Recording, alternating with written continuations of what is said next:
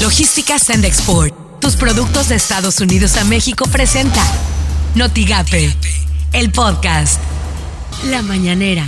Este día hacemos un llamado para no desperdiciar este aprendizaje que nos deja la pandemia y que el mismo nos sirva y nos motive como humanidad hacia la construcción de un mundo más justo, equitativo y saludable.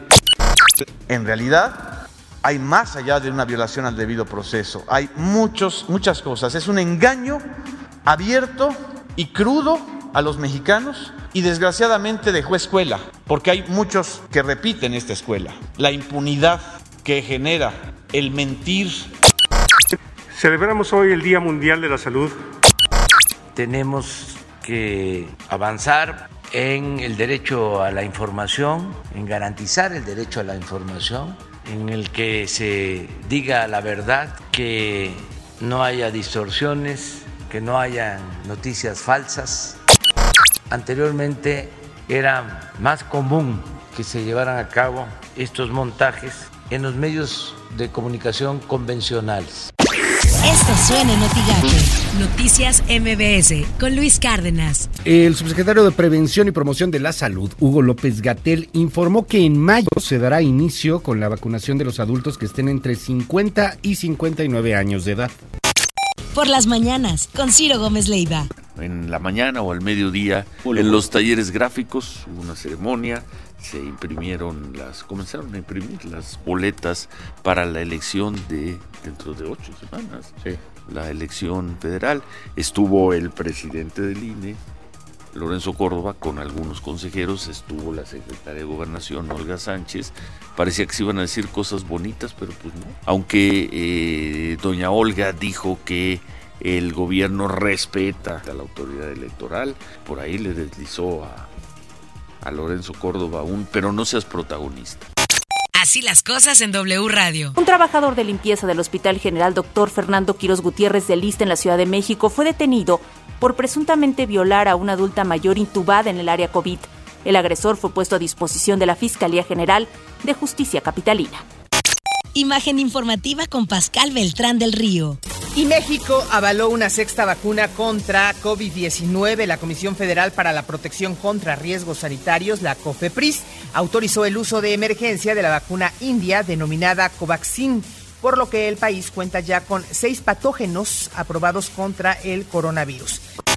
Editorial Notigape, con Martín Cifuentes. Decía ayer mismo Lorenzo Córdoba, consejero presidente del INE, que los años de padrones rasurados, de urnas embarazadas, de ratón loco o los muertos que votan ya quedaron superados con la implementación de mecanismos de control en las elecciones y además de que seguirán la constitución en el INE a pesar de que haya quienes confundan la aplicación de la ley.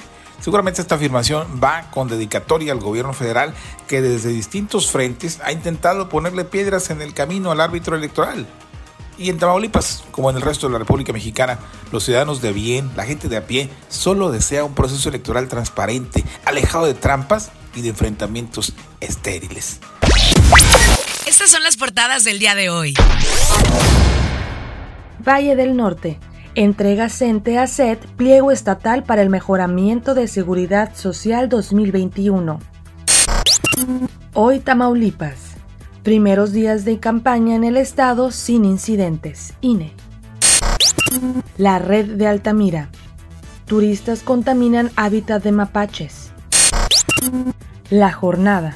Creció 35 mil millones de dólares la fortuna de 13 mexicanos en un año.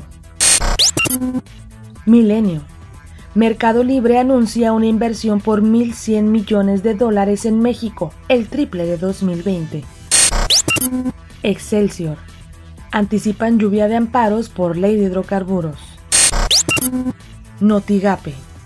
Brindan atención médica a migrantes en albergues, así lo dijo el secretario de Desarrollo Social, José Eduardo Vladimir. Sí, efectivamente, hay un acuerdo con la Secretaría de Salud y, los, y, y DIF y nos estamos organizando de manera que la Dirección de Salud del municipio está acudiendo a, a apoyar en consultas. Cada, cada, se, tienen un día cada quien para ir a la casa del migrante a, a hacer una, una, revisión. Hay personas que tienen algún problema, lo refieren a un centro más avanzado y si están sanos también les, les, les hacen ver que están en condiciones de poder ser repatriados lo que tienes que saber de Twitter. Arroba NotigaPMX. Viernes 9 de abril arranca vacunación contra COVID-19 a adultos mayores en Reynosa. Arroba el espectador.